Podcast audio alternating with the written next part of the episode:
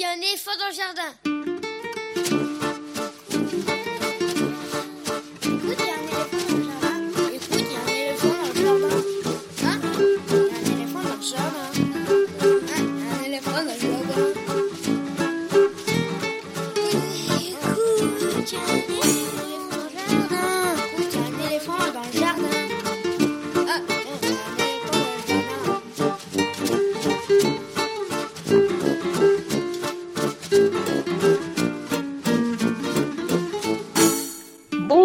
Bonjour, à toutes et à tous. Voici Qu'y a-t-il à l'intérieur, épisode 2. La version fabriquée à la maison par Véronique Soulet et Estelle Laurentin de notre émission hebdomadaire consacrée à l'actualité culturelle des enfants, une émission pour tous les adultes qui n'ont pas oublié qu'ils ont d'abord été des enfants. Bonjour Estelle. Bonjour Véronique, comment ça va? Ça va bien. Toujours sous la couette avec le micro, le magnéto, le téléphone, tout va bien. C'est ça, on a un petit peu chaud, mais à part ça, c'est pas mal. Alors du coup, bah, pendant cette période de confinement où les studios d'Aligre FM sont bien évidemment fermés, qu'y a-t-il à l'intérieur? C'est quand même chaque mercredi à 10h30, à l'antenne d'Aligre FM quand c'est possible, et puis c'est en écoute sur le site de la radio aligrefm.org et sur la plateforme de podcast Ocha où vous pouvez réécouter également l'émission de mercredi dernier. Alors le mieux pour ne rater aucun de ces rendez-vous et aucun épisode, c'est de vous abonner au podcast à partir de votre application installée sur votre smartphone ou votre tablette. Toutes les infos sont sur la page de l'émission sur aligrefm.org. Fabrication maison avec micro, casque, enregistreur, téléphone, de l'énergie et de l'enthousiasme, sans oublier les fidèles chroniqueurs de l'émission à retrouver au fil de ces émissions. Alors vous le savez, l'actualité culturelle en ce moment, c'est sur la toile, à la télévision, sur les réseaux, sachant que chacun, artiste, éditeur, comédien, auteur, ont à cœur de continuer à faire vivre la création comme ils peuvent pour proposer aux, enfants pardon, de quoi nourrir leur imagination, même cloîtrée à la maison. Et au fil des jours, on constate que les propositions se multiplient. Nous tentons d'y faire écho, comme à notre habitude, en vous proposant reportages, chroniques, rediffusions d'interviews, lectures, etc. Les habituels et des petites nouveautés au fil des semaines. Au programme aujourd'hui, 1er avril, pour savoir ce qu'il y a à l'intérieur, on, commence avec les petits papiers d'Estelle. Ta revue de presse, Estelle. C'est quel sujet aujourd'hui? Alors aujourd'hui, écoute Véronique, on va rester un peu dans notre zone de confort parce que je vais parler podcast, podcast, radio, son pour les enfants et son aussi un peu pour et par des grands-parents. Et après, qu'est-ce qu'on va écouter? De quoi on va parler, Véronique, après la revue de presse? Eh comme la semaine dernière, en fait, euh, je vais vous inviter, nous vous invitons à vous installer en famille devant la télévision. Je sais, c'est pas très bien, mais tant pis avec les enfants dès 8-9 ans. Plutôt, c'est Yves Bouvray, notre chroniqueur cinéma, qui vous y invite car il présente le film d'animation La vie de château, qui sera diffusé sur France 4 dimanche 12 avril, c'est-à-dire le dimanche de Pâques, avec des interviews d'enfants, avec les réalisateurs, Clémence Madeleine Perdria et Nathaniel Ashlimi, ainsi que Pierre Syracusa, le responsable des programmes jeunesse à France Télévisions. Et puis après, on a une Après, petite nouveauté. C'est raconte-moi une chanson, une nouveauté, nouvelle chronique. Pour qu'y a-t-il à l'intérieur? Il est bien évidemment question de chansons, mais vous en saurez plus tout à l'heure. On retrouvera Maya-Hélène Berasategui pour son billet d'humeur C'est pas de ton âge. Et comme d'habitude, elle ne mâchera pas ses mots pour parler de la place donnée aux enfants par les adultes que nous sommes. Et puis on terminera avec la lecture d'un extrait de littérature générale sur le thème de l'enfance, comme chaque semaine, faite par Lionel Chenaille. Sans oublier quelques événements et infos glanés sur le net. Qu'y a-t-il à l'intérieur? L'émission qui ouvre des fenêtres sur l'actualité culturelle des enfants. Vous écoutez Aligre FM et nous sommes ensemble pendant une heure au chaud à l'intérieur pour une émission confinée, mais nous l'espérons pétillante. Nous commençons l'émission comme chaque semaine par une nouveauté discographique, même si bien sûr je sais que ce ne sera pas facile de l'acquérir si elle vous séduit. Quoique, il y a bien sûr les plateformes de vente de fichiers numériques et aussi celles d'écoute en streaming. D'autant que la nouveauté de ce matin est un CD et non pas un livre CD, donc pas d'image à regarder avec les enfants. Et puis, une fois n'est pas coutume dans cette émission, le disque de ce matin est non seulement un disque de musique classique, mais il est également édité par un éditeur de musique classique, Advitam Records, chez qui il a paru au début du mois de mars. Tableau d'enfance par le pianiste Tristan Pfaff qui interprète des pièces écrites pour les enfants par les Russes Dimitri Kabalevski et Aram Kachaturian, tous deux nés au début du XXe siècle et ont donc vécu sous l'ère soviétique. Une soixantaine de très courtes pièces, extraites de 30 pièces pour enfants pour le premier et de l'album pour la jeunesse du second et qui sont, paraît-il, bien connus des professeurs de piano.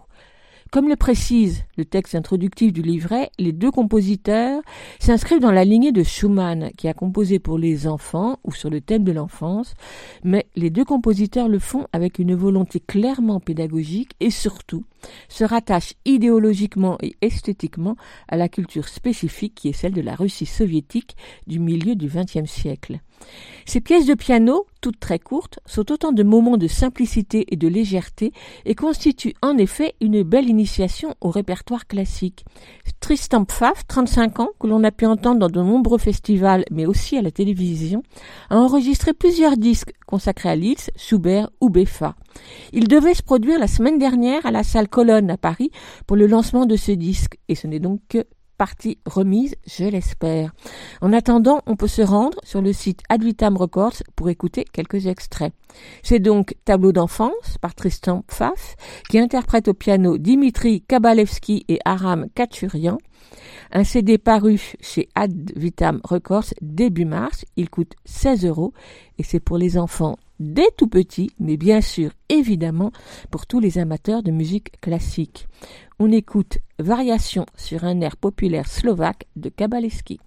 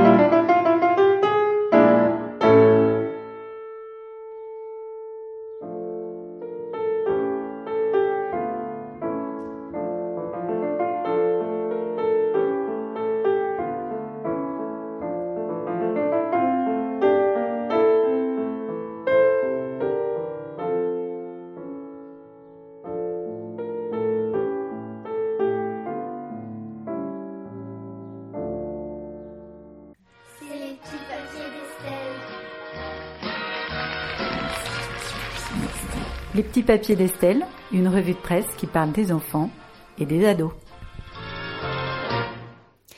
Voilà les petits papiers du jour. Et chose promise, chose due, on va parler, comme je l'ai annoncé la semaine dernière, de podcast, mais pas que, bien sûr. Alors qui dit enfermement dit d'abord euh, écran, vidéo, séries, dessins animés, réseaux et chaînes YouTube. Mais on peut changer de temps en temps de canal, de format, de type d'attention avec un bon vieux média, celui-là même par lequel je m'adresse à vous la radio, ou plus largement le podcast, ou plus largement encore le téléphone. Enfin bref, l'audio, le son, la voix. Donc des sélections de lecture par l'oreille aux initiatives de compteurs au bout du téléphone, je vous propose un petit tour d'horizon récolté dans la presse de ce que devient la bonne vieille histoire racontée au coin du feu dans ses versions 2020 et confinée.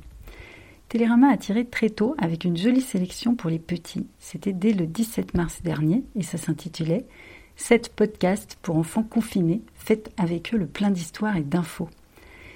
Et si Salut l'info vous aidait à expliquer la crise à vos enfants, et si Tintin et Astérix, Marco Polo, Réponse vous permettaient de vous évader en famille malgré le confinement, Télérama nous livre ainsi une sélection qui va des histoires en musique sur Radio Classique à partir de 3 ans, des épisodes de 5 à 6 minutes d'histoire traditionnelle sur la musique classique, à Salut l'info, un podcast interdit aux plus de 11 ans qui fait le tour de l'actualité de la semaine en une dizaine de minutes très pêcheux sur France Info.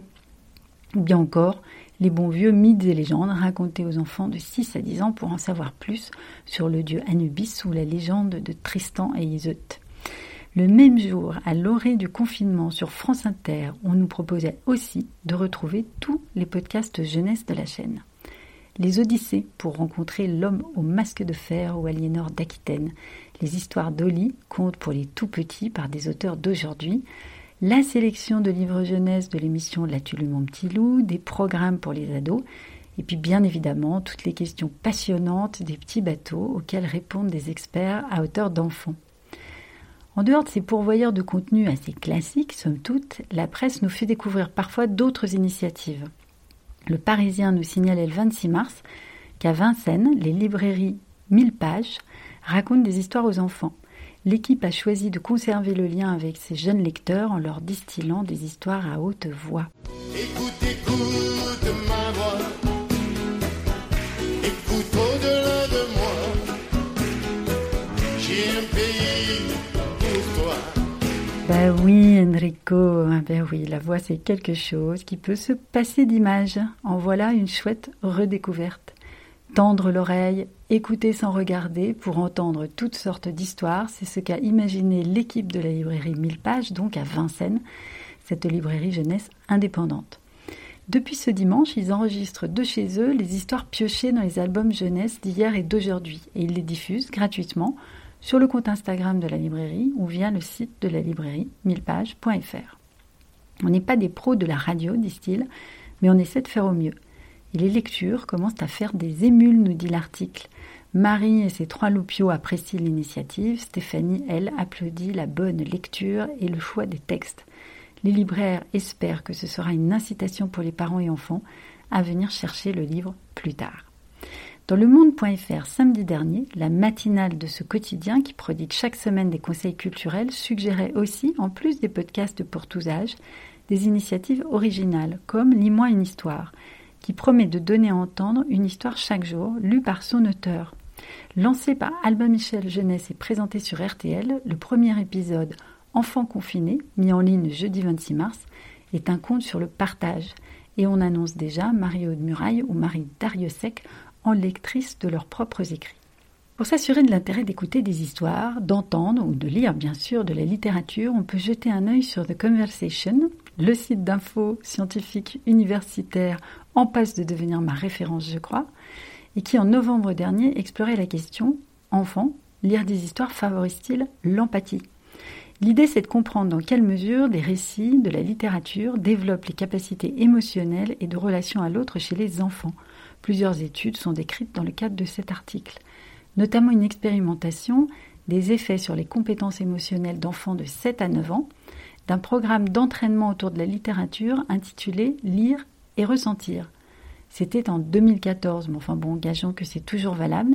L'étude montrait une amélioration significative des niveaux de connaissance émotionnelle, de reconnaissance d'émotions dissimulées par exemple, ou d'émotions complexes, par les enfants en contact régulier avec les livres. Les résultats obtenus suggèrent que la littérature pour la jeunesse, au-delà de l'impact qu'on connaît tous évidemment sur le langage, permet aussi d'améliorer significativement ces aspects de développement personnel. Alors, celle qui a tout compris sans lire The Conversation, c'est une grand-mère grenobloise qui a, interviewé France Info le 28 mars. Pour occuper ses petits-enfants confinés, elle leur lit des histoires au téléphone. Âgée de 71 ans, cette ex-bibliothécaire grenobloise qui se reconnaît hyperactive a eu cette idée dès le début du confinement. Ses petits-enfants Sacha et Étienne, âgés respectivement de 8 et 12 ans, sont ravis. Je m'ennuie moins, affirme Sacha, ça me fait travailler mon imagination et puis j'ai l'impression d'un peu sortir, même si c'est pas vrai. Son frère ajoute que l'intérêt est aussi de parler avec quelqu'un de vivant et pas un écran. Catherine, la maman qui garde seule ses deux enfants actuellement, apprécie également. Ça me permet de dégager du temps pour faire autre chose, ou alors j'écoute l'histoire avec eux et ça me fait aussi du bien de me détendre. Sylviane, cette grand-mère grenobloise, a vite instauré d'autres rendez-vous lecture pour ses autres petits-enfants, neveux, nièces, mais également pour trois personnes âgées auxquelles elle rend habituellement visite. C'est merveilleux, c'est un moment de grand bonheur, ça m'apporte de la chaleur humaine, et puis j'ai l'impression de redevenir une petite fille qui écoute les histoires, témoigne Barbara, 91 ans, recluse dans son appartement. Alors Véronique, moi ça m'a drôlement mis de bonne humeur, ces histoires de gens qui se racontent des histoires au téléphone. Et du coup, je vous propose de la garder, cette bonne humeur, en écoutant naturellement après tout ça une chanson issue d'un conte. Et c'est la jolie voix de la non moins jolie Delphine Sérig qui nous chantait les espiègles conseils de la fée Lila, expliquant à Podane dans le film de Jacques Demy que non, définitivement, elle ne pouvait pas épouser son papa.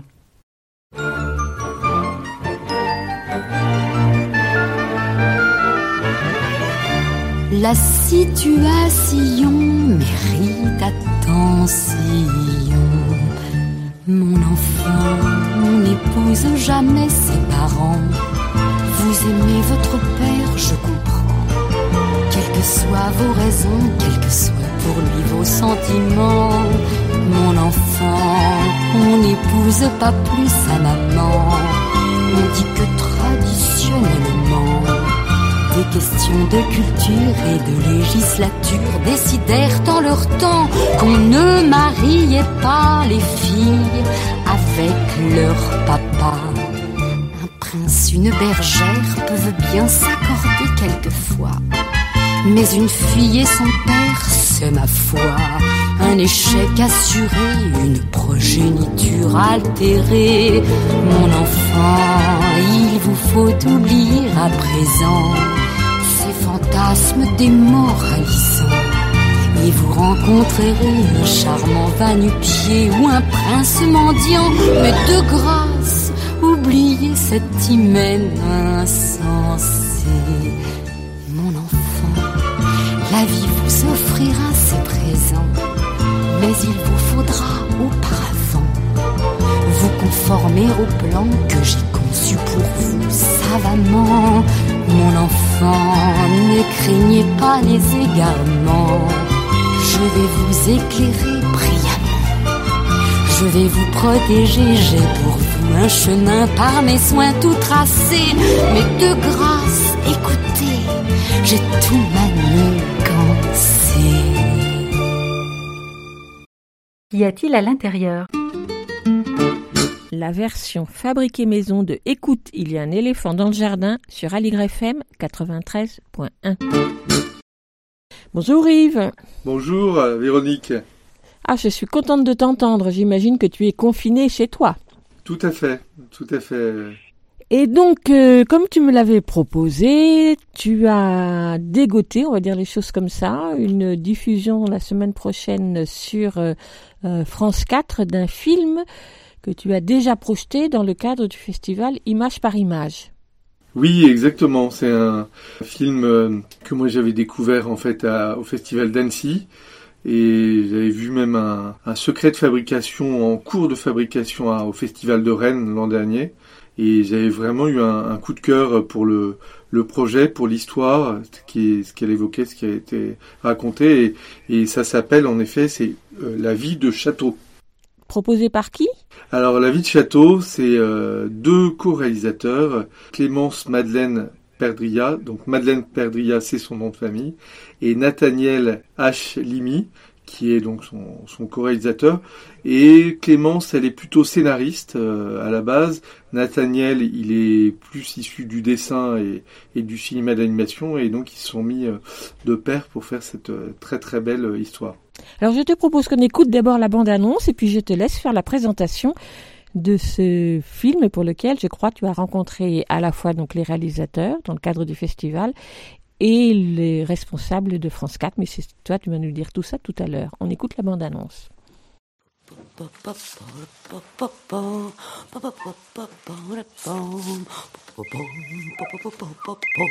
Oui. Ah bon? Encore? Vous hébergez une pupille de la nation maintenant. Ça ne peut pas durer comme ça. Oui, bah je fais ce que je peux. Violette Violette, qu'est-ce que tu fais là Lâche-moi C'est qui le qui pue? C'est mon oncle, Régis. T'es chez lui maintenant?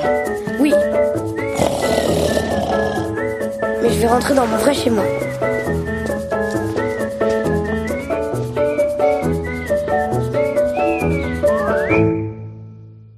Oui, donc on, on vient d'écouter euh, la bande-annonce de La vie de château. Donc La vie de château, euh, on a eu le, le plaisir d'accueillir euh, Clémence et Nathaniel euh, le 30 janvier pour une rencontre avec des, des scolaires pendant le festival Image par Image. Et euh, c'est euh, vraiment une, une histoire qui est assez euh, unique et assez originale, où on suit cette petite Violette qu'on vient d'entendre, voilà, qui a perdu ses parents dans, dans des attentats. Donc il y a il y a une histoire de résilience, de deuil, euh, mais pas que, de vie surtout. euh. En fait, elle va devoir aller habiter chez son euh, tonton, qu'elle a jamais vu, en fait, vraiment, qui s'appelle Régis, et qui est, lui, un peu homme à tout faire au château de Versailles. Donc, c'est un château de Versailles revisité, hein, évidemment, avec euh, les, dessins de, Nathaniel et vraiment un travail artistique, qui pourrait s'approcher en termes d'esthétique, pour ceux qui connaissent, de l'auteur de BD, euh, illustrateur Christophe Blain. Cette petite Violette, euh, on la suit sur ce film, qui est un film assez court, hein, on n'est pas sur un long métrage, on est sur ce qui s'appelle un, spécial télé. hein. C'est quelque chose qui est très spécifique à la France. C'est d'une durée de 26 minutes et c'est une œuvre unique. Et euh, avant d'en parler euh, plus en avant et d'écouter euh, les réalisateurs dans le cadre de la rencontre avec ses, élèves au cinéma Jacques Prévert de Gonesse, je vous propose d'entendre Pierre Siracusa, qui est directeur délégué à l'animation à France Télévisions et que j'ai interviewé pour qu'il nous explique ce qu'était un spécial télé et quelle avait été la jeunesse de la vie de Château. On écoute son interview. Alors, je m'appelle Pierre Siracusa, directeur délégué à l'animation à France Télévisions. Ça veut dire que je m'occupe euh, de tous les projets d'animation France Télévisions instruit, euh, finance et diffuse. Je ne m'occupe pas à proprement parler de diffusion, je m'occupe justement de sélectionner parmi les très nombreux projets qui nous sont envoyés, euh, ceux qu'on va choisir d'accompagner. Et quand on dit accompagner, pas complètement neutre, parce que on lit et on suit à peu près toutes les étapes du développement d'une série. Voilà pour mon job. Pour ce qui est de la vie de château, on a découvert le projet dans le cadre d'un appel à projet qu'on avait lancé à Annecy. Annecy, pour ceux qui ne connaissent pas, c'est la, la, la grande messe du dessin animé par le festival d'animation, très célèbre. Donc à l'occasion d'Annecy 2018, on a communiqué aux producteurs et aux auteurs notre envie de faire des formats spéciaux. Je vous expliquerai après de quoi il s'agit dont la seule contrainte pour les auteurs était d'avoir pour euh, héros central un personnage féminin, si possible contemporain. L'idée était de participer, euh, c'était pas la première fois qu'on le faisait, mais c'était à cette vaste réflexion sur euh, la représentation féminine à l'intérieur de nos programmes et de voir dans le cadre de cet appel à projet quelles pouvaient être les nouvelles idées. Je parle de spéciaux parce que c'est un genre un peu particulier à l'intérieur de notre offre hein, qui consiste, euh, comme son nom l'indique, à faire une proposition un peu spéciale par rapport à ce qu'on diffuse euh, quotidiennement. Vous savez peut-être, la télévision est d'abord l'art du rendez-vous. C'est pour ça que la vraie matière première de notre offre animée, au moins, euh, c'est de faire des séries. On prend plaisir à retrouver un personnage qu'on connaît et un univers qu'on connaît et on connaît le plaisir euh, des petits comme des grands d'ailleurs à être dans ce, principe de rendez-vous. Il nous semble à France Télévisions important d'être aussi sur des programmations un peu, une offre un peu plus ponctuelle, plus événementielle, plus, plus spéciale, parce qu'il y a des récits qui se prêtent pas à la récurrence, parce que c'est bien de faire des petits événements et des grands récits de temps en temps aussi. Je parle de grands parce que le format 26 minutes est pas forcément le plus utilisé dans les séries. Le plus souvent, c'est sur des formats plus petits, ce qui ne permet pas d'avoir des récits très très importants. Et aussi parce que cette idée de trajectoire et de parcours initiatique euh, d'un héros pour les enfants me semble la moindre des choses, puisque même sont un peu dans cette situation-là, celle de grandir, d'évoluer. Et donc on tient beaucoup à ça. Ça fait très longtemps qu'on fait les spéciaux et on a vu non seulement que les, les enfants et les parents d'ailleurs y prenaient goût et que c'était dommage de la cantonner uniquement à, Noël, parce qu'il y avait plein d'autres thématiques qu'on trouvait plus appropriées dans le cadre spécial. Donc voilà, on aime bien faire ça, on aime bien faire un peu comme au cinéma. Les spéciaux durent en principe une petite demi-heure, Voilà pour les spéciaux. À l'intérieur de cet appel à projet, on a reçu beaucoup, beaucoup de projets, près d'une centaine, et c'est comme ça qu'on a découvert la vie de château.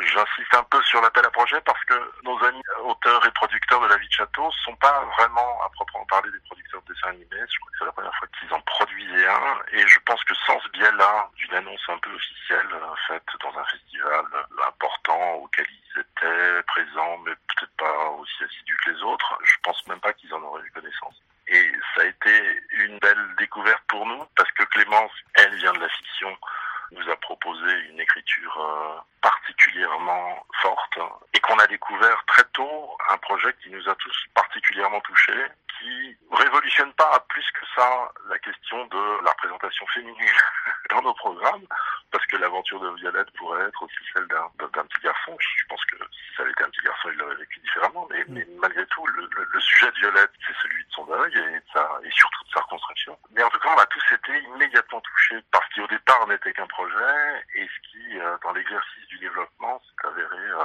une écriture très très très très très forte, très sensible et très émouvante. Et tout le travail de Nathaniel autour de la grande question du dessin animé, qui est euh, comment on va représenter le monde dans lequel on évolue, nous a semblé lui aussi à la fois très intelligent et très au service de l'émotion qu'ils voulaient tous les deux témoigner. Voilà, on a vraiment une grande fierté à pouvoir euh, vous montrer ça et à vous montrer à quel point euh, il y a des sujets en dessin animé qui peuvent réunir petits et grands, qui peuvent permettre aux grands de montrer aux petits comment certains adultes n'ont pas toujours toutes les réponses aux questions des enfants, comment les enfants, de leur côté, subissent dans un premier temps et peuvent aussi reprendre la main sur un destin pas toujours aussi joyeux qu'on leur souhaiterait. En tout cas, je crois que à peu près tout le monde sort touché et pour certains bouleversé par l'aventure de Violette. On vient d'écouter donc Pierre Siracusa et quand on l'entend parler, moi j'ai tout de suite envie de relever quelque chose d'assez exceptionnel en, France et on le voit sur cette période de, confinement hein, les Parisiens, mais pas que, tous les Français sont à leur fenêtre à 20h pour euh, applaudir euh, le personnel de la santé, le personnel médical, les infirmières. Il faut dire qu'en France, on a, au-delà du service public de la santé, de celui de l'éducation nationale qui est aussi euh, dans l'excellence et puis de toute la fonction publique hein, qu'il faut saluer, on a vraiment la chance d'avoir un secteur audiovisuel, tant radiophonique que télévisuel, qui est assez exceptionnel. Il y a un groupe et donc on vient d'entendre Pierre Siracusa, France Télé, qui est vraiment dans, l'excellence euh, pour les propositions qu'ils font en matière de cinéma d'animation et particulièrement en matière de cinéma et de films euh, jeune public. Alors on se souvient euh, des grandes grandes vacances. Euh, Delphine Maury était à, la radio hein, en replay la semaine dernière avec En sortant de l'école également. Bientôt va arriver sur les, chaînes de France Télé la, série Chien pourri de David Durand avec Patard et Aubier au scénario. on est vraiment dans un travail d'excellence et La vie de château, euh, qui a été d'ailleurs prix du jury euh, télévision à Annecy euh, au dernier festival, est un, film assez exceptionnel par son esthétique, aussi par le, travail très précis et très particulier qu'ont mené Nathaniel et Clémence. J'ai eu le plaisir d'accueillir euh, Nathaniel et Clémence euh, dans le cadre du festival Image par Image, l'édition 2020 qui était en janvier, février, euh, mars dernier. Et le 30 janvier après-midi et le matin d'ailleurs aussi, hein, ils ont rencontré des classes du Val d'Oise. Et le 30 janvier après-midi, c'était des classes de Gonesse, quatre classes de CM1, CM2. C'est l'école Marc Bloch et l'école Marie Curie du quartier de la Fauconnière. Et dans ce quartier de la Fauconnière, qui est dans, la périphérie de, de Gonesse, il y a un cinéma, un mono-écran qui s'appelle le cinéma Jacques Prévert. Et Thomas, Nadège et Pauline étaient présents pour accueillir Clémence et Nathaniel dans cette rencontre où on avait organisé juste cette projection euh, du film euh, La vie de château et on avait pris le temps avec grand plaisir, comme on le fait au festival Image par Image, de la rencontre euh, des œuvres et des auteurs avec le public. Et ces enfants de 9-10 ans ont pris un, temps de presque une heure, même un peu plus, pour euh, interroger et questionner ces deux réalisateurs. Et là, on va entendre euh, déjà euh, ce qu'ils en ont retiré et les questions qu'ils ont posées à, à Nathaniel et Clément sur ce qu'ils ont compris du film, ou en tout cas ce qu'ils avaient envie d'en entendre des réalisateurs. On peut écouter ce montage. Alors, euh, moi j'ai bien aimé. Merci. Mais moi, euh, je voulais juste savoir si ça existe vraiment euh, l'araignée sous les égouts. Je ne me rappelle plus comment ça s'appelle. À Versailles, tout à fait. Tout ce que vous avez vu dans le film existe. Et tout ce que dit Régis à propos de Versailles est vrai, à propos de Marie-Antoinette, à propos de la ferme. Et l'araignée, c'est un système immense de tuyauterie qui permet d'amener l'eau dans tous les bassins. Enfin, c'est un très très grand réseau qui s'appelle l'araignée et qui donc euh, date de cette époque. Pourquoi vous avez choisi ce titre? On a choisi ce titre parce que il y a un premier sens qui est qu'ils vivent dans un château, et il y a un, deuxième sens, c'est que c'est une expression, la vie de château. Dire qu'on on peut dire par exemple, ah bah moi je mène une vie de château, euh, ou bien lui il a une vie de château, c'est une expression française pour dire que on vit avec des super moyens, et on trouvait ça rigolo de se dire qu'ils n'ont pas vraiment une vie de château parce qu'ils vivent dans une maison qui est un peu pourrie, mais par contre ils sont quand même juste à côté d'un des plus beaux palais, donc du coup on trouvait que ça, ça faisait un peu d'humour, c'était euh, intéressant. Qu'est-ce qui vous a inspiré de cette histoire? Moi, j'avais envie d'écrire une histoire depuis longtemps sur euh, la question du deuil, de qu'est-ce que c'est quand on perd des gens qu'on aime, comment ça se passe. J'avais aussi envie de parler euh, des secrets qu'il y a dans les familles. Parfois, dans les familles, il y a des disputes, il y a des gens qui s'entendent plus avec d'autres personnes. Et Violette, elle comprend très bien ça. Donc moi, j'avais envie de parler de ça aussi. Et on en a beaucoup parlé avec Nathaniel. On m'a dit voilà, comment est-ce qu'on peut faire un film sur une petite fille qui vit quelque chose de très dur au début, mais qui va quand même réussir à reformer une famille avec quelqu'un qu'elle connaît pas. Donc c'était un peu ça nos inspirations. Puis après, on a pensé au château de Versailles, et petit à petit, on a eu plein d'idées, on a écrit le scénario. Mais au début, c'était vraiment de parler de, voilà, du fait de perdre des proches, de refaire des familles. Bien aimé parce que Merci. euh, nous, en sortie, on est déjà parti à Versailles et il y a des trucs qu'on est parti à Versailles qu'on ne savait pas et c'était bien, et j'aimais bien. Et vous aviez vu la galerie des glaces? Oui. Ah voilà. Vous l'avez reconnue Comment vous avez eu l'idée de faire ce film? Déjà, donc, Clémence et moi, on était euh, amis depuis longtemps et on avait envie de faire un film ensemble. Et euh, l'idée, elle est venue de Clémence, enfin, l'idée de l'histoire, elle est venue de Clémence. Et euh, le projet de France Télévisions, donc, qui a commandé le film, bah, il- enfin, tout s'est goupillé en fait, mais l'idée, c'est Clémence qui a eu l'idée de raconter cette histoire. Pourquoi vous, vous avez choisi euh, sur le thème de Versailles? C'est parce qu'en fait, on avait peur que le film il soit trop triste. Parce que comme on parlait des parents qui étaient morts et tout ça, on s'est dit ça va être un peu, un peu trop sombre. Alors du coup, pour euh, contrebalancer ça et que le film soit pas trop dur, on s'est dit qu'il fallait qu'on trouve un cadre qui soit un peu un cadre magique. Et donc euh, un château, on s'est dit que c'était une bonne chose. Et en fait, euh, ça permet aussi de parler de façon indirecte des grands ogres, des princesses et tout ça. Et donc euh, d'être dans un joli cadre, celui d'un château. Pourquoi vous vouliez que la petite fille fugue? Pourquoi vous avez trouvé cette inspiration? Pour qu'elle fugue? Parce que je me souviens que quand moi j'étais petite et que j'étais triste et que j'avais pas envie d'aller à l'école, j'avais tout le temps envie de partir. Alors j'y arrivais pas parce que euh, c'est pas facile de partir des écoles et d'ailleurs c'est mieux d'y rester. Euh, mais je, je me souvenais de ça. Je me souvenais que quand j'étais petite, euh, bah, parfois j'avais envie de partir.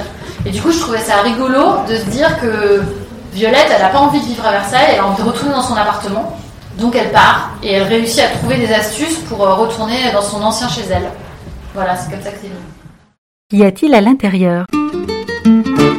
La version fabriquée maison de Écoute, il y a un éléphant dans le jardin sur Aligre FM 93.1. Et on retrouve tout de suite euh, Yves Bouvray autour euh, du film La vie de château que l'on pourra voir le dimanche 12 avril sur euh, France 4 et en avant-première sur la plateforme Oku. Oui, on, est très heureux hein, de cette rencontre et de cet enregistrement hein, que, qui avait pu être réalisé parce qu'on on se rend compte que La perception des enfants, elle est très libre. Ils s'attachent euh, vraiment au personnage de Violette, pas forcément dans la résilience euh, par rapport euh, bah, au drame qu'il a touché, hein, mais on est vraiment dans la vie et puis finalement dans cette façon dont ils vont s'apprivoiser Régis et elle, puis aussi ce, ce personnage assez exceptionnel de Geneviève qui est aussi une fierté de ce qu'on peut avoir en France dans le on en parlait tout à l'heure hein, du service public, euh, qui est euh, un personnage qui était un peu étonnant pour euh, les enfants. Ils savaient pas très bien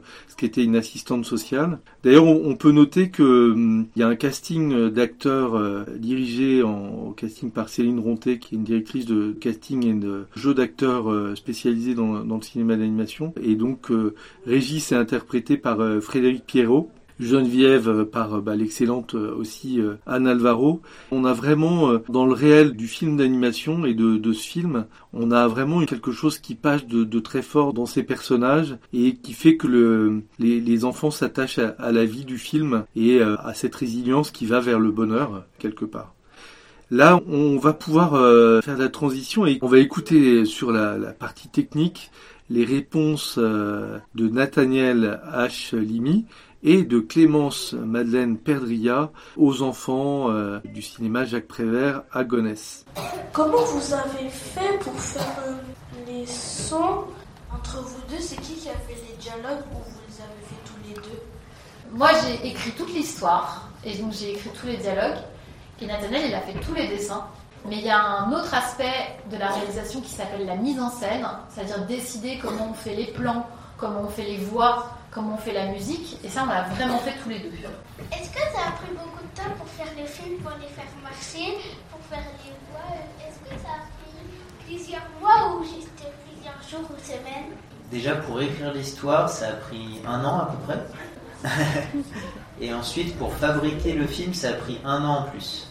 Et en tout, 60 personnes. Les films que vous voyez euh, parfois d'animation, on a l'impression que c'est facile, etc. Mais par exemple, La Reine des Neiges, ils ont mis 7 ans à le faire. Eh oui, c'est très long l'animation. Vous imaginez, il faut tout dessiner. Et même si aujourd'hui on est aidé par des logiciels, ça prend quand même beaucoup, beaucoup de temps. Donc il faut avoir de la patience. À la fin du film, tout à la fin, quand il passe euh, tous les prénoms, bah, j'ai vu euh, le prénom du monsieur. Et après, c'était marqué euh, décorateur, euh, vu que vous avez fait les dessins, etc. Exactement. Ben ça, on vous expliquera un peu Bon, en après. tout cas, vous c'est avez ça. très bien fait les dessins. Bah merci. Là, on va vous montrer un petit peu comment on a travaillé avec d'abord ce qui s'appelle des croquis. Donc ça, c'est ce qu'a fait euh, Nathaniel. Il a fait beaucoup de recherches à chaque fois pour faire des décors du film. Donc euh, Nathaniel, il a dessiné 240 décors. Vous imaginez? Et ça, vous avez reconnu, c'est la chambre de Violette? Voilà. Donc vous voyez, ça c'est le croquis qu'il a fait au début, Nathaniel. Et ensuite, vous avez l'image que vous, vous avez vue dans le film. Vous voyez comment ça a évolué? Donc au début, vous voyez, c'est du noir et blanc. Il n'y a pas forcément toujours de couleur. Vous voyez, au début, dans les croquis, c'était pas du tout comme c'est au final. Et après, vous avez voilà, la version que vous, vous avez vue. Donc il y a une grande différence entre le tout début des croquis et ce à quoi on arrive à la fin. Parce qu'on travaille avec beaucoup de gens qui viennent nous aider, alors qu'au début, on n'était que tous les deux. Ça, vous voyez, c'est la ferme de Marie-Antoinette à Versailles. Donc on s'est inspiré de cet endroit pour ensuite faire la vraie ferme comme on la voit dans le film. Après, vous reconnaissez Voilà, la galerie des glaces et la galerie des glaces dans le film. Et alors ça, c'est une étape de travail que peut-être vous connaissez déjà. Alors ça s'appelle un storyboard. Un storyboard, c'est un moment qui est très important quand on fait un film d'animation parce que c'est le moment où on décide qu'est-ce qu'il va y avoir comme plan. Les plans, c'est tous les différents moments qu'on va devoir dessiner. En haut, vous reconnaissez la scène? C'est la scène de l'enterrement au tout début. En haut, la première case, on voit Violette qui est assise. Ensuite, on voit le maître de cérémonie, son visage. Ensuite, on va voir Violette qui sort euh, du funérarium, tous les gens, et elle qui suit Geneviève. Et donc ça, c'est un- une étape de travail qui est très très importante. Pour dessiner le film, a fait euh, ce type de, planche où en fait on a les personnages, une fois qu'on les a dessinés et qu'on les a euh, validés avec Clémence, qu'on décide que Olga ressemble à ça, que Monsieur Ange ressemble à ça, on fait euh, ce qu'on appelle des palettes de couleurs. Et l'idée c'est de les faire tous cohabiter ensemble, de pouvoir les mettre à l'écran, que ce soit joli, que ça fonctionne. Et surtout, ça, c'est hyper utile après quand on travaille avec l'équipe, parce que l'équipe, elle est dispatchée, enfin là, il y en avait à Valence, il dans plusieurs villes de France, on va dire. Et ça leur permet de, se synchroniser pour savoir quelle couleur utiliser pour quel, euh, pour quel personnage. On va vous montrer un moment du travail qui s'appelle l'animatique. Et donc c'est le moment où on va commencer à animer le film, mais c'est pas encore les images définitives. Vous allez voir qu'il n'y a pas encore la couleur, par exemple. Vous voyez, on marque en bas qu'il y a de la musique, par exemple, parce qu'on n'a pas encore la musique. Vous reconnaissez le moment?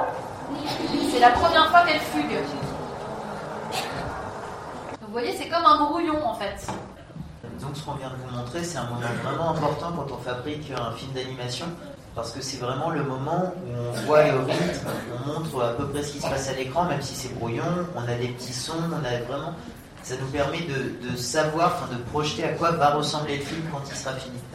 Une fois qu'on a fait ce que vous venez de voir, qui est un animatique, vous avez vu, c'est un peu brouillon, il n'y a pas tout, etc. On avance encore, mais il n'y a pas encore la colorisation. Et donc, on arrive à quelque chose comme ça.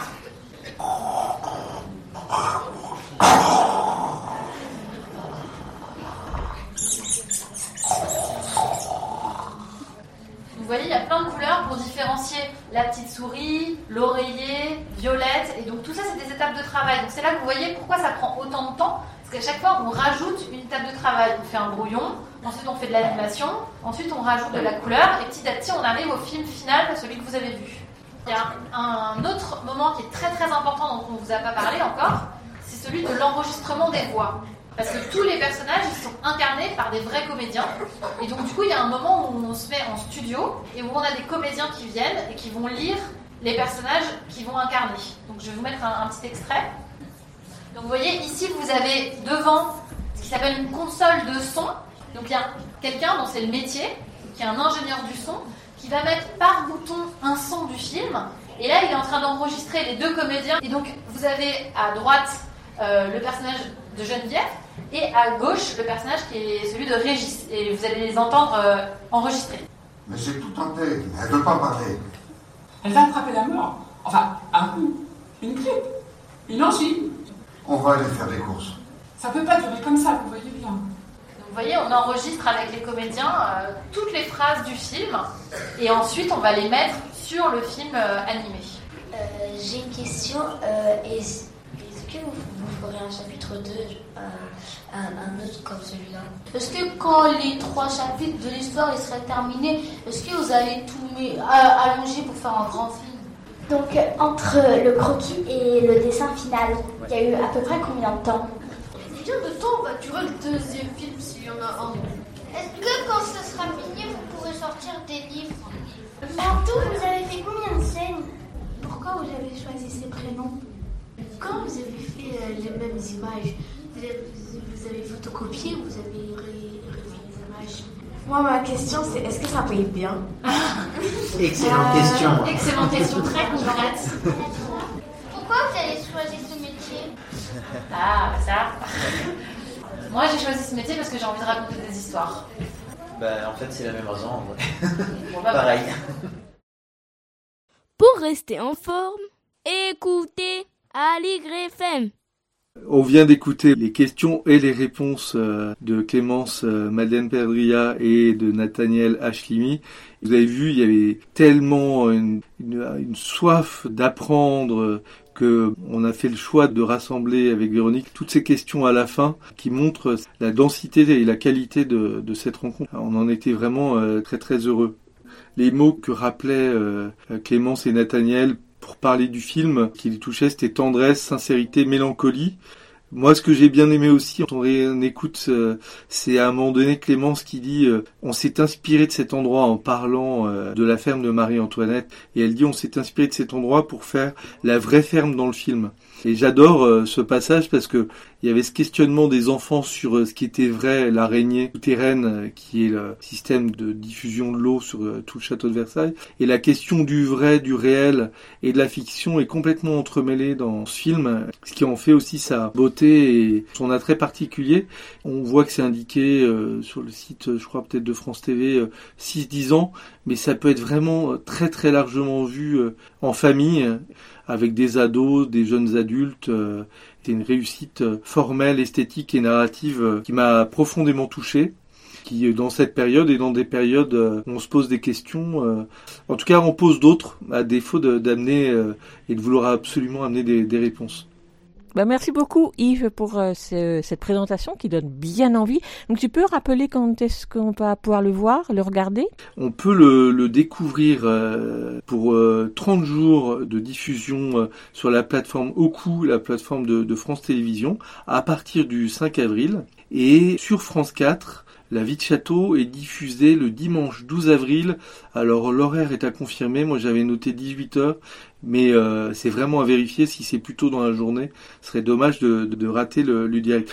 Aussi euh, souligner que sur les réseaux sociaux, euh, Clémence Madeleine Perdria et Nathaniel Ashlimi sont très présents et il propose euh, des dessins à télécharger, à colorier de la vie de château. Ben merci beaucoup Yves et puis à très bientôt dans cette émission fabriquée à la maison. Oui, avec grand plaisir. À très bientôt. Merci Véronique.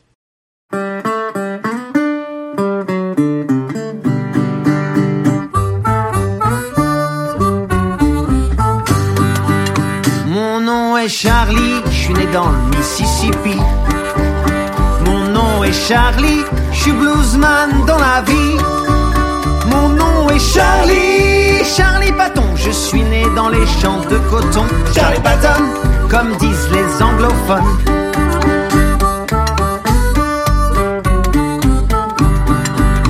J'ai joué partout dans le sud des États-Unis. Je vis toujours dans le sud, mon meilleur ennemi. Je vais te raconter chanson, ma vie, la vie de Charlie Patton, Charlie Patton, deep hop, ça web, ça sonne.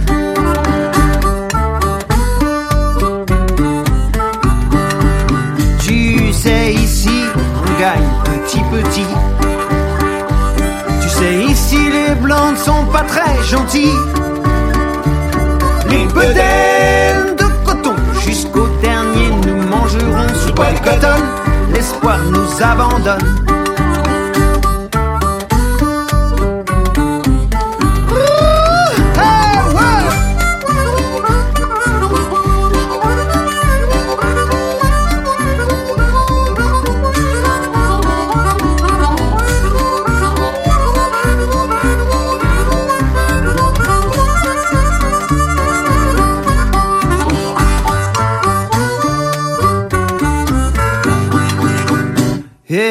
Petit, je suis pas comme les gars d'ici.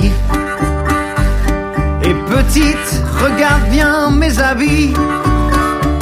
J'ai du sang noir, blanc et indien, les cheveux non crépus et châtains, Charlie Patton, et ma musique cartonne.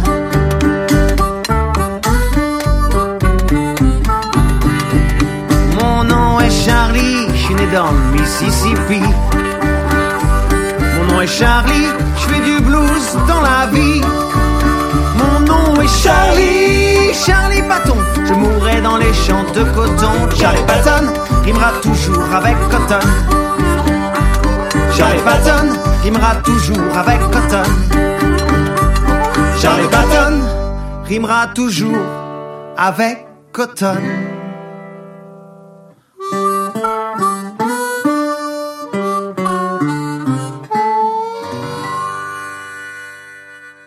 D'entendre Cyril Magui dans les bedaines de coton, l'un des artistes que vous pourrez voir et écouter dans le cadre du festival Je reste à la maison Facebook Live Musique qui démarre aujourd'hui. Car oui, la musique continue en temps de confinement et même les festivals, en tout cas sur le net.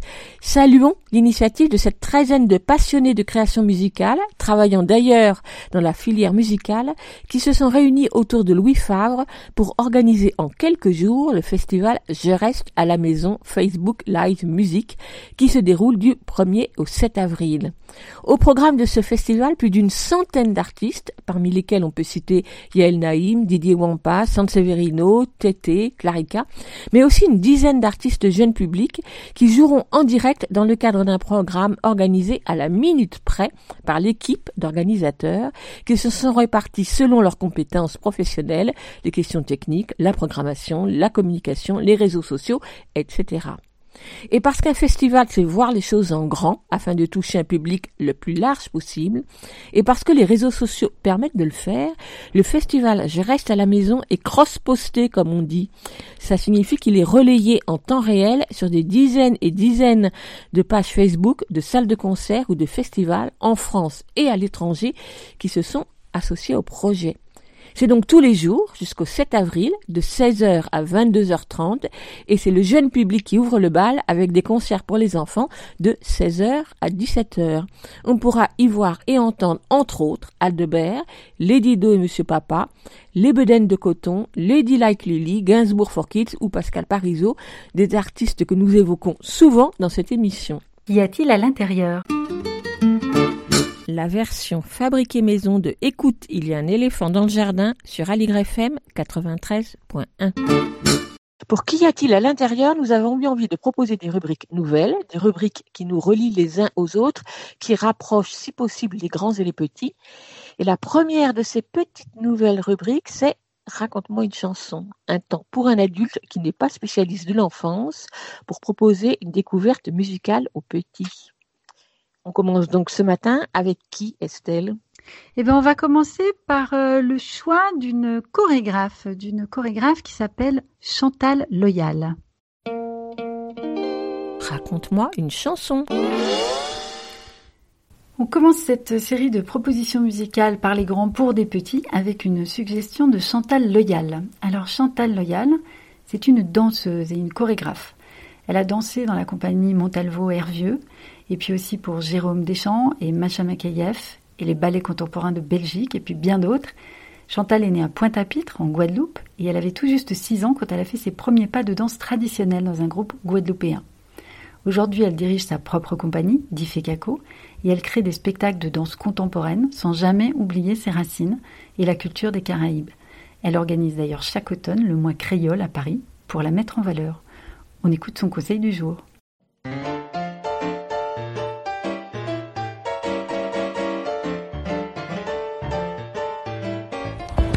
Zipan pan pan pan pan, zipan pan pan pan pan, zipan pan pan pan pan, mon calé soldat, mon calé l'armée. Alors vous pouvez profiter de ce petit confinement pour jouer à ce jeu de zipampan et à cette chanson et jouer avec les enfants tout en famille. Donc euh, je vous embrasse, ça me rappelle vraiment des souvenirs d'enfance aux Antilles avec nos jeux et avec euh, nos parents et ça me rappelle aussi nos spectacles. Merci, au revoir.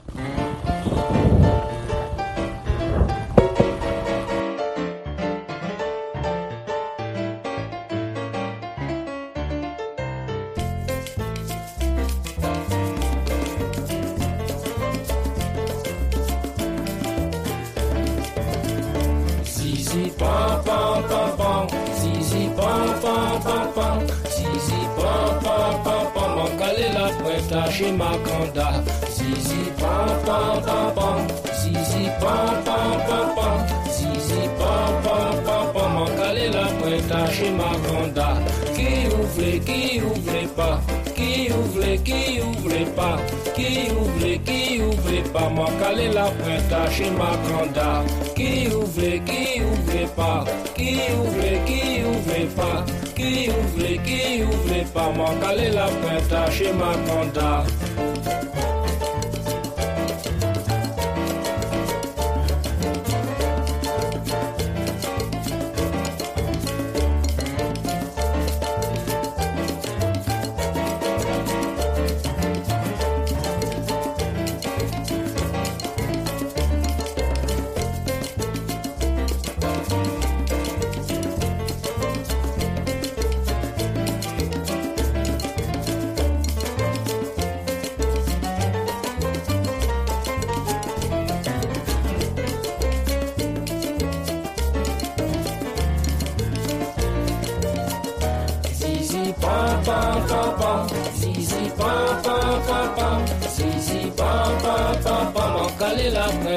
Prête chez ma conda.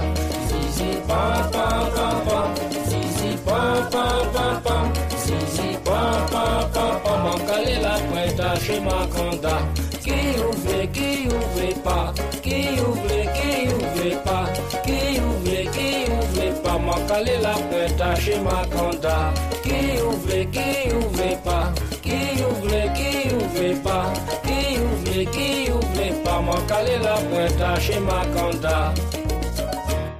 Eh ben, on remercie Chantal Loyal pour son enregistrement à la maison et cette première chanson qui s'invite dans Qu'y a-t-il à l'intérieur, une comptine qu'on peut trouver en streaming sur les principaux sites d'écoute de musique et puis qui est réunie avec d'autres chansons créoles dans un livre CD paru chez Didier Jeunesse en 2004 et intitulé À l'ombre du flamboyant.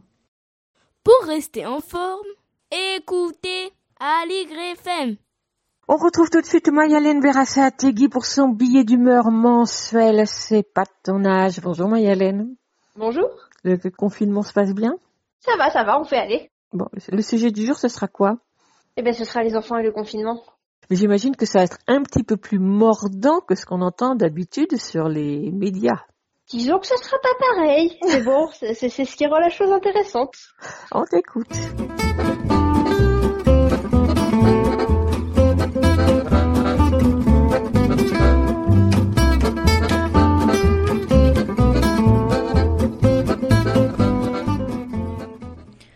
Un jour, quand j'étais toute, toute petite, je me souviens d'avoir eu besoin de sortir. Besoin d'air frais, d'extérieur, de courir. J'étais petite. À moins de me jucher sur une chaise, je ne voyais pas l'extérieur tant que je n'y étais pas. Et comme on était au huitième étage, autant vous dire que mes chances d'arriver à me jucher sur une chaise près d'une fenêtre sans que quelqu'un soit pris de panique étaient inexistantes. Donc j'étais là, je voulais sortir, mon père ne voulait pas que je sorte parce que ça ne devait pas être l'heure ou qu'il avait autre chose à faire, et je hurlais, je hurlais, je hurlais. Lui, ça le faisait sourire, cette petite fille qui avait de si grandes ambitions pour son petit corps, et en attendant que je me calme, il avait fermé la porte d'entrée à double tour. Ce geste qui lui facilitait la vie m'avait fait réaliser que j'étais entièrement dépendante des autres pour sortir. Que si là, tout de suite, plus personne ne voulait jamais que je sorte, je ne pourrais pas sortir. Que je pourrais mourir là, sans être plus jamais sortie. Je me sentais complètement impuissante, c'était insupportable, et c'était pour ça que je hurlais. Autant vous dire que je n'aurais probablement pas super bien vécu le confinement. Maintenant, on en est tous là. Ne pas pouvoir sortir, ou bien en demandant l'autorisation, égard si on ne le fait pas correctement. Cela pourrait nous faire réfléchir à ce que vivent les enfants au quotidien, cet enfermement par défaut, se sortir si et seulement si, cet accès pas du tout garanti à la rue, qui est dangereuse, mais juste pour eux. L'heure n'est pas vraiment à ce genre de réflexion. Depuis plusieurs semaines maintenant, les médias font la part belle aux articles de type Comment occuper vos enfants au temps du confinement? Et si on trouve aussi beaucoup d'articles sur les risques accrus de violences conjugales, leurs équivalents en matière de violences domestiques sont plutôt titrés Comment survivre à vos enfants que Comment permettre à vos enfants de vous survivre. On plaint les malheureux parents contraints de télétravailler avec leur progéniture et on se ferait presque croire que la raison pour laquelle on n'a pas changé le monde 15 fois et gagné un Goncourt au passage, c'est parce qu'on a des enfants.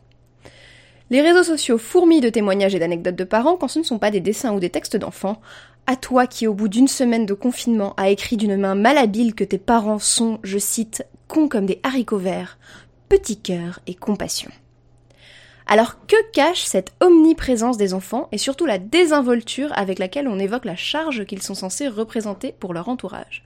Ce maintien coûte que coûte d'un travail scolaire quotidien qui avait d'abord pour objectif de faciliter le télétravail des parents et n'a plus pour ambition que de maintenir un semblant de normalité. À mon sens, tout cela relève d'un gros, gros, gros, gros déni. L'éléphant n'est pas dans le jardin, il est dans le salon, il squatte le canapé et entre deux séries télé, il boit vos bières. L'éléphant, c'est le hasard qui a voulu que cette maladie ne touche quasiment pas les enfants. Le hasard qui a voulu que parmi tous les humains, ceux-là se trouvent particulièrement épargnés, aucun mort chez les moins de 10 ans à l'heure où je vous parle. Vous n'aimez pas le télétravail avec vos enfants? Ne réfléchissez surtout, surtout pas à ce que serait le télétravail avec vos enfants en vous demandant en permanence s'ils passeront la semaine. Ne vous demandez pas ce que seraient vos nuits s'il vous fallait vérifier qu'ils respirent encore. Ne vous demandez pas ce que feraient les soignants, les éboueurs, les caissiers, les livreurs, qui vivraient non seulement dans la crainte de mourir eux-mêmes, mais aussi dans celle de tuer leurs enfants.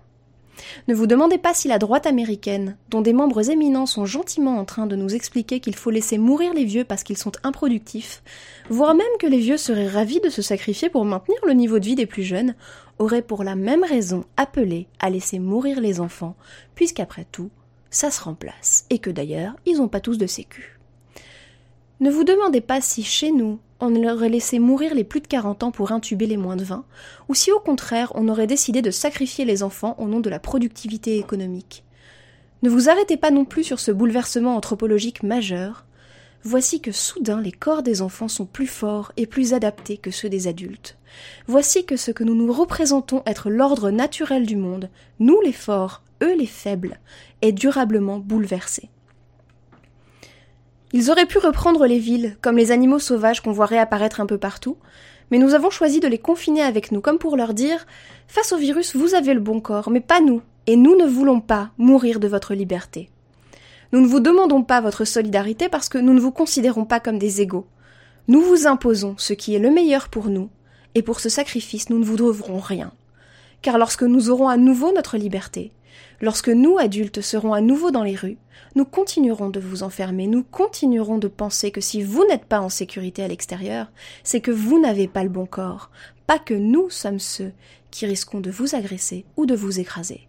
Nous ne nous demanderons pas ce que nous sommes prêts à investir pour faire disparaître ces risques, que ce soit par souci d'égalité ou par reconnaissance pour le sacrifice que vous avez fait pour nous quand vous ne risquiez rien. Nous vous ferons disparaître à nouveau, et nous penserons qu'il n'y aura pas de problème. Certains d'entre nous prendront les rues parce qu'ils seront très en colère. Ils demanderont des comptes, avec raison. Ils croiront peut-être au grand soir.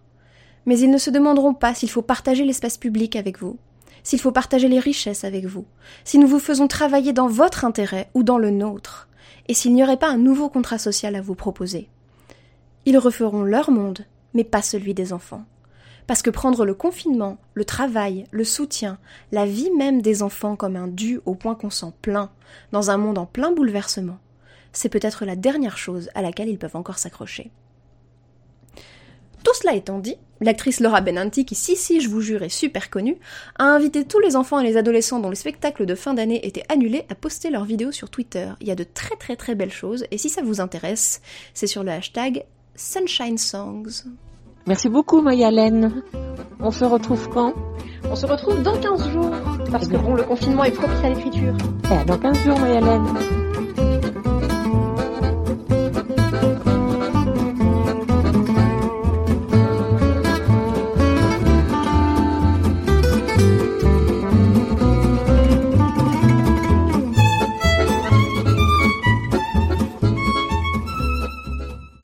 Bonjour Lionel. Bonjour Véronique. Contente de t'avoir au bout du téléphone pour cette Oui. lecture euh, de fin d'émission. Qu'est-ce que tu vas lire aujourd'hui? Alors aujourd'hui, je vais lire un extrait d'un livre qui s'appelle Le vrai est au coffre. C'est un roman de Denis Lachaud. Donc c'est l'histoire de Tom, qui est un enfant de 5 ans, qui vit avec ses parents en banlieue parisienne. Ils viennent de s'installer dans la Cité des Fleurs, qui est un immeuble isolé au milieu euh, des rails d'une gare de triage. Parce que son père est cheminot et en fait euh, Tom va être en but aux, attaques, on va dire, de ses de ses copains de classe puisque euh, il a un comportement euh, que ses camarades n'acceptent pas et à travers ce livre, Denis Lachaud aborde le thème du choix identitaire. Donc ça s'appelle Le vrai est au coffre de Denis Lachaud. On t'écoute.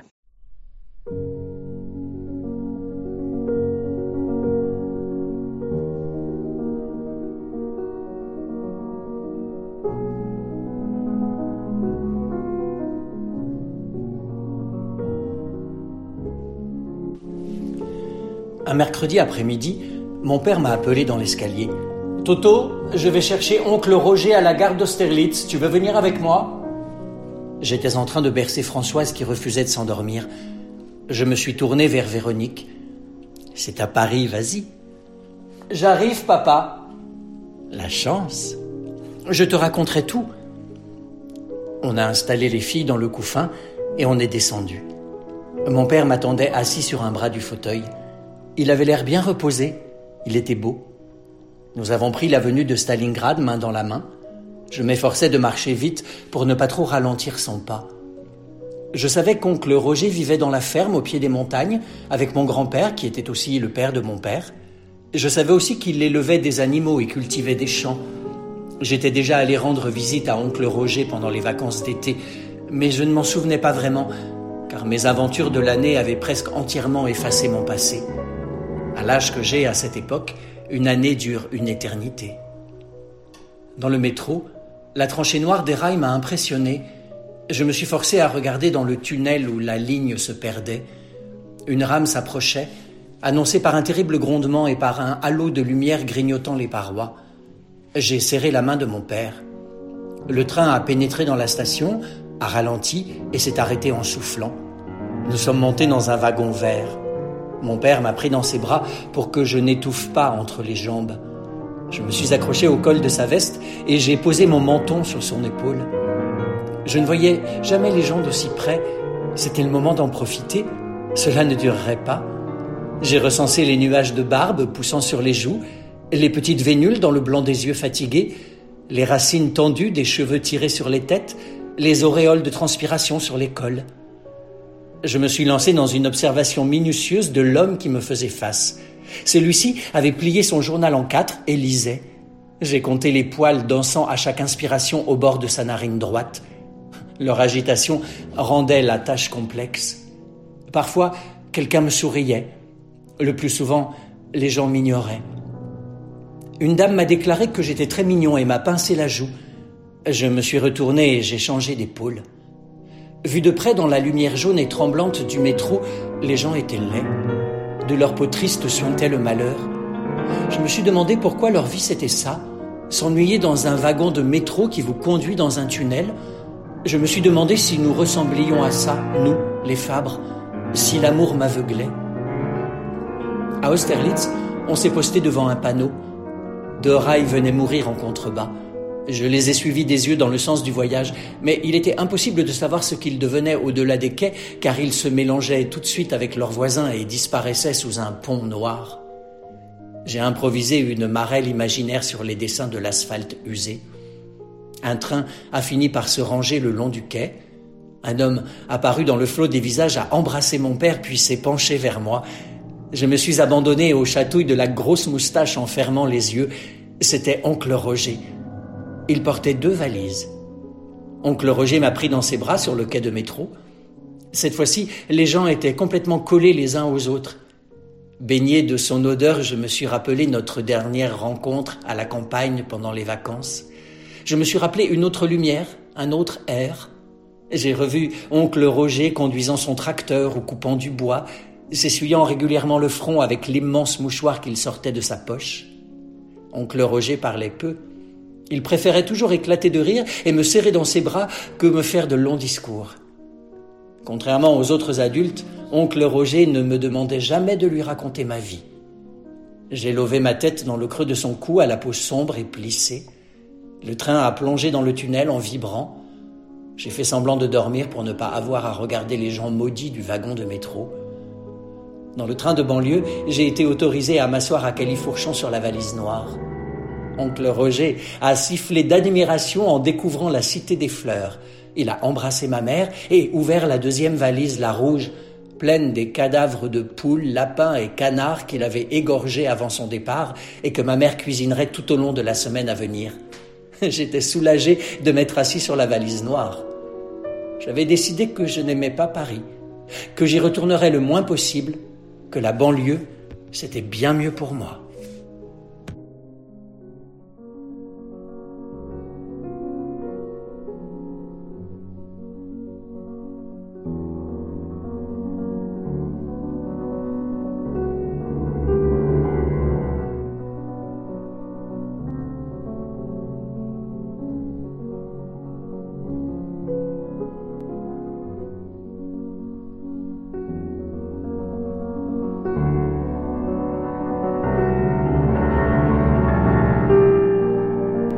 Merci Lionel pour cette lecture. Tu peux nous rappeler le titre euh, du livre? Tout à fait, ça s'appelle Le vrai est au coffre. C'est un roman de Denis Lachaud paru chez Actes Sud en août 2005. Merci Lionel et à la semaine prochaine. Au revoir Véronique.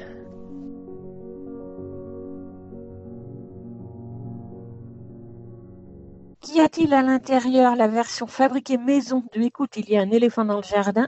C'est fini pour aujourd'hui, mais on vous donne rendez-vous mercredi prochain, même heure, sur Aligre FM 93.1. Estelle, tu nous avais promis une émission sur la colline ce matin, il me semble. Ah, je croyais que tu n'avais rien remarqué, Véronique, mais je me suis trompée. Oui, alors en effet, on ira faire un tour du côté de la colline où des comédiens lisent à l'oreille de spectateurs via un téléphone du théâtre, et où certains ont choisi de lire du théâtre pour les enfants. Mais là, en fait, cette semaine, ils étaient en train de mettre ce programme en place et du coup, c'était un peu tôt pour euh, les interviewer et recueillir leurs premières impressions. Mais c'est promis, on y retourne très vite. Le podcast de cette émission est en réécoute sur le site aligrefm.org et sur la plateforme Ocha à laquelle vous pouvez vous abonner. Bon, et ce sera un podcast malgré la date d'aujourd'hui, sans poisson d'avril, c'est promis. À plus, à la prochaine, à plus, à la prochaine, à plus, à la prochaine, à plus, à la prochaine, à plus, à la prochaine, à plus, à la prochaine. Allegre FM 93.1